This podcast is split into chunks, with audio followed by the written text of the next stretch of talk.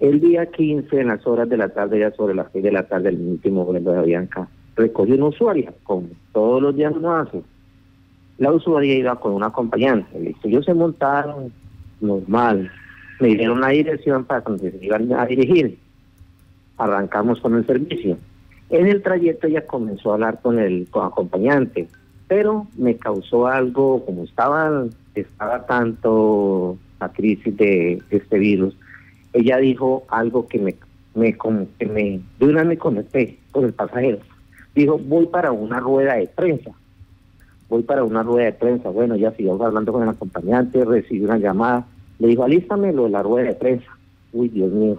Bueno, ¿qué pasaría?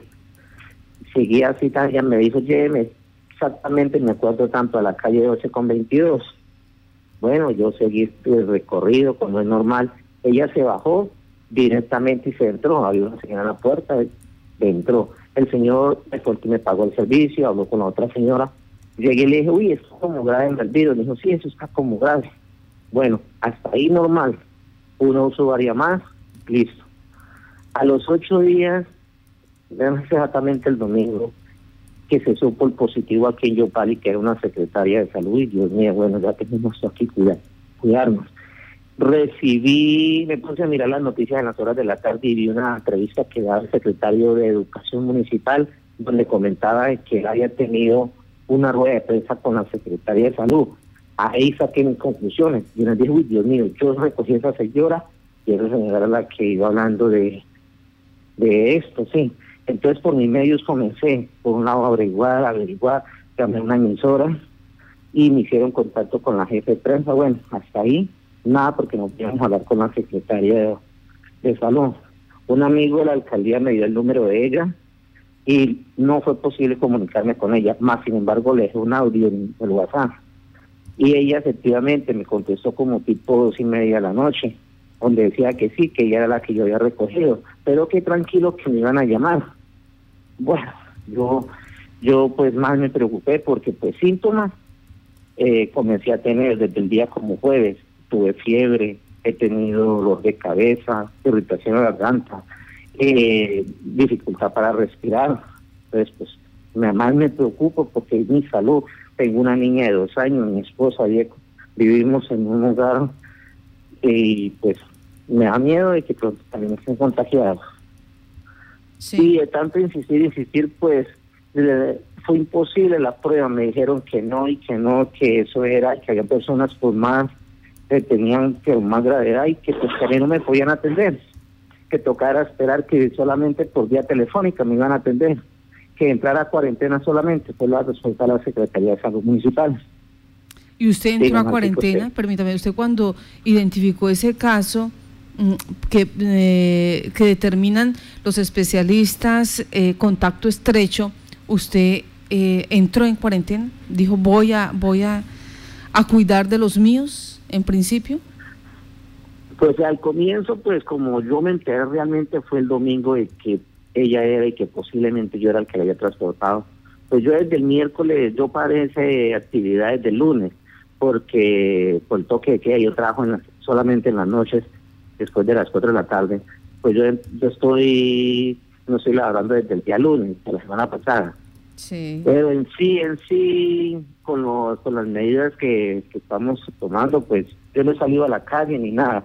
Y más con esto, pues sí he entrado, he entrado en cierta parte eh, a restricción en mi casa, en no tener contacto casi con mi hija mi esposa, aunque ya es demasiado tarde, porque mi esposa también allá lleva dos noches que ha tenido mucha fiebre.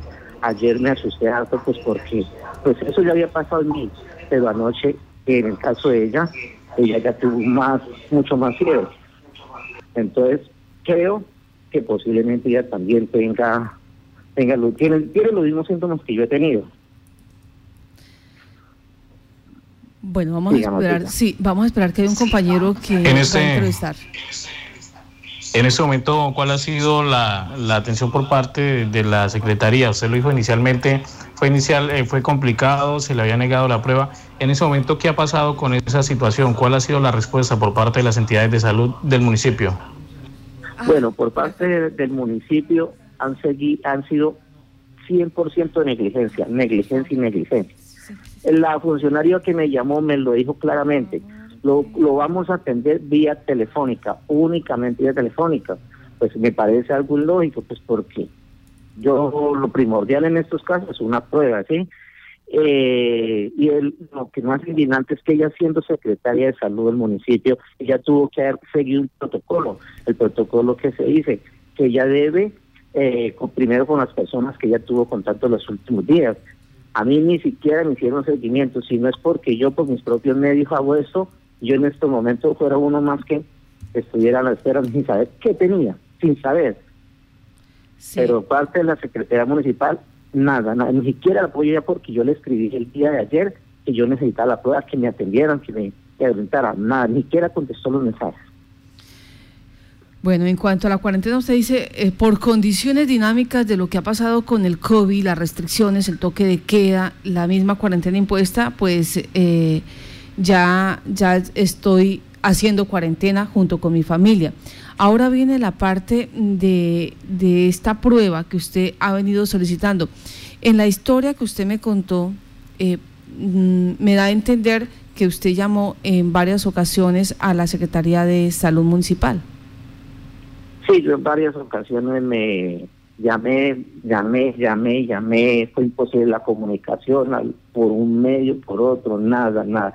Pedí ayuda a amigos de la alcaldía que me colaboraran, no fue posible.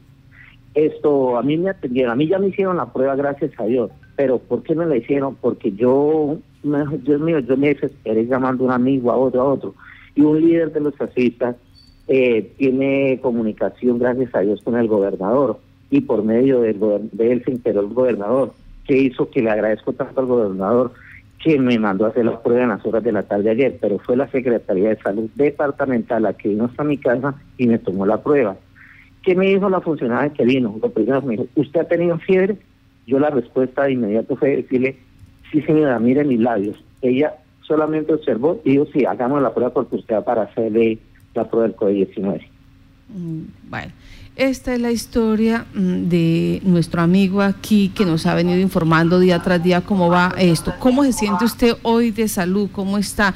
Porque también la situación psicológica pues eh, mengua un poco y de pronto se pueden cruzar eh, eh, esos hechos y uno dice yo soy COVID-19 y cuando realmente es la tensión, es la situación de, de cansancio, de pensar en y por qué no me atienden a mí, por qué no soy apto para hacer esa prueba si yo tuve contacto estrecho.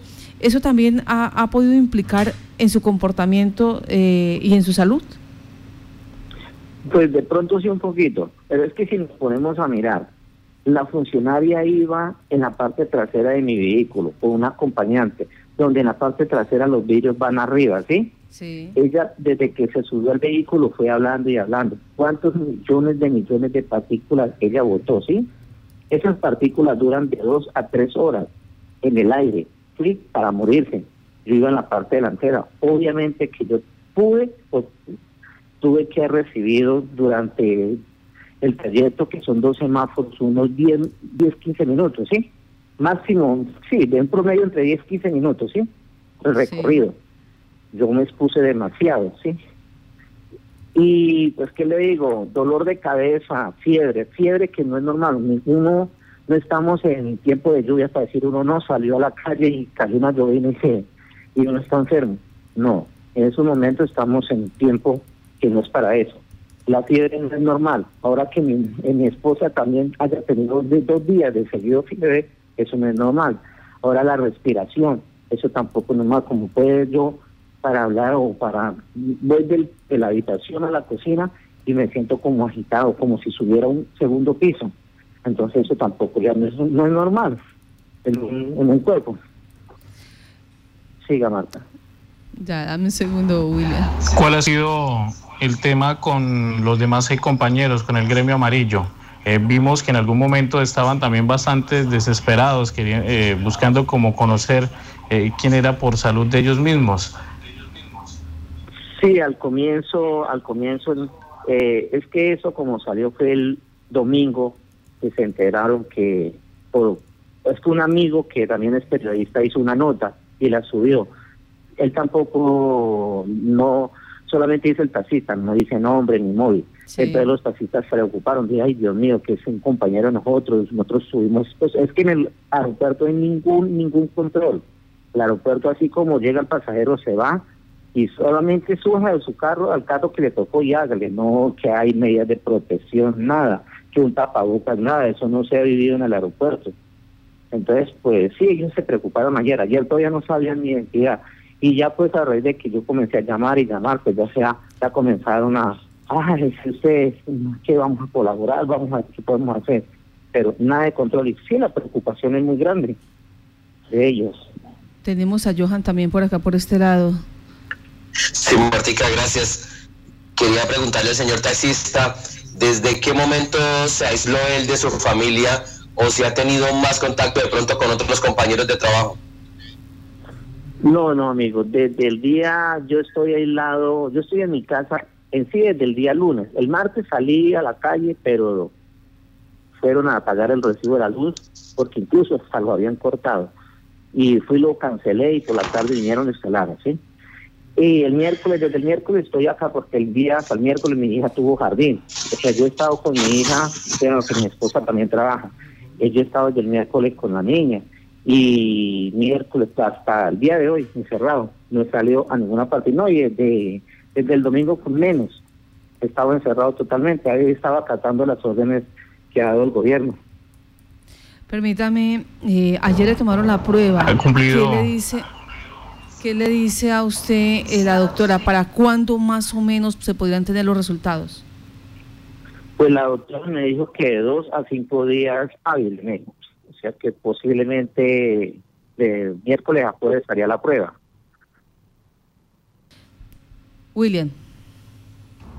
¿Ha cumplido usted con los eh, protocolos de responsabilidad? Quizás eh, avisarle a otras personas con las que haya tenido ese contacto cercano, estrecho y que quizás también puedan verse pues afectadas. Esto no con el de, con el efecto de generar pánico, pero sí ha sido una de las principales recomendaciones y es eh, avisar con quienes se tuvo contacto y iniciar el tratamiento como si eh, se estuviese o se fuese un caso sospechoso.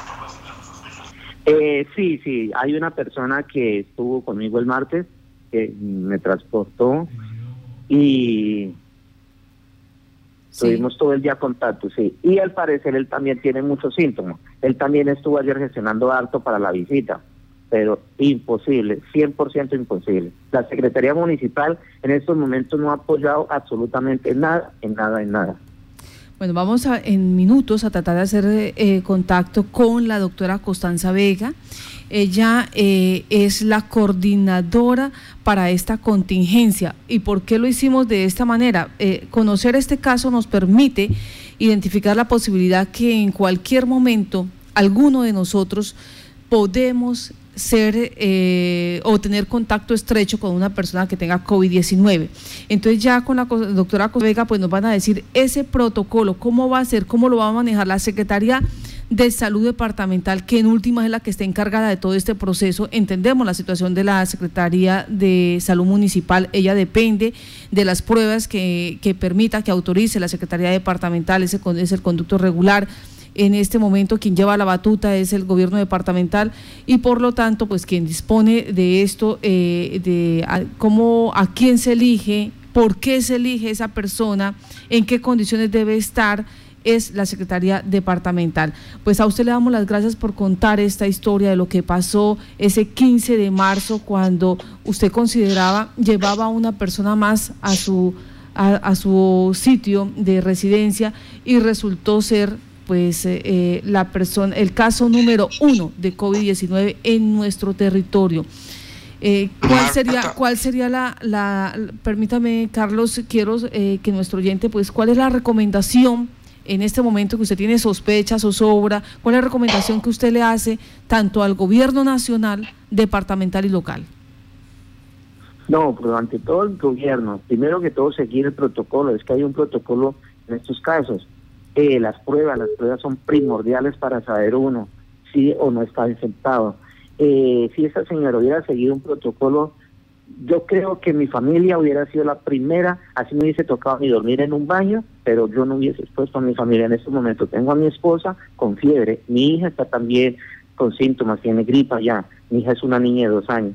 Uno, uno eh, previene todas esas cosas, pero no, no, ella no siguió ningún protocolo, ella lo único que le importó fue ella, ella y ella. Entonces, a mí me parece, primero que todo, seguir un protocolo y seguir las leyes que hizo el gobierno, lo que, lo que hizo el gobierno, acatar todo. Ser uno mucho prevenido, un tapabocas, cuidarse mucho. Eso, pues, primordialmente. Carlos. Sí, eh, Marta, le quería preguntar al señor taxista cómo ha hecho para sobrevivir si él dice que ya pues dejó parqueado el vehículo y ya no está trabajando y entendemos pues las condiciones laborales del gremio transportador. Pues amigo, yo llevo ya ocho días que no estoy trabajando y ahorita menos porque como entré ya una cuarentena, eh, mi esposa desafortunadamente la que ha tenido, que ella gana un mínimo y ella ella, ella esta semana la que hemos estado solventando la situación aquí en la casa, pero de igual forma ya a partir de mañana, a partir de hoy, perdón, eh, está cerrado donde ella trabaja, pues no sé, esperará Dios de dónde proveerá, porque si, si, no sé, no sé, en el momento no sé qué hacer, porque esta situación se nos va a poner durar 19 días que nos vienen ahora obligatorios. Sí. Gracias a usted. Este, muy amable por, por tener ese valor civil de contar eh, esta historia mm, lamentable, triste, porque la zozobra, esperemos en este momento, el resultado sea mm, negativo para esta prueba y con esto pues ya al menos la situación psicológica mejora un poco porque también eh, el, estar pensando el qué va a ser de mi familia, el cómo voy a mantener estos 19 días, el arriendo, todas estas situaciones pues eh, llevan a que el estrés y las demás eh, afecciones hagan, hagan lo propio. Pues en cinco días estaremos entre, dos, entre tres y cinco días haciendo monitoreo para saber cuál fue el resultado, ¿le parece? Bueno, Martica, aquí cuando esté disponible. Sí, señora. Muchas gracias por escucharme y que Dios los bendiga. Muchas gracias a usted.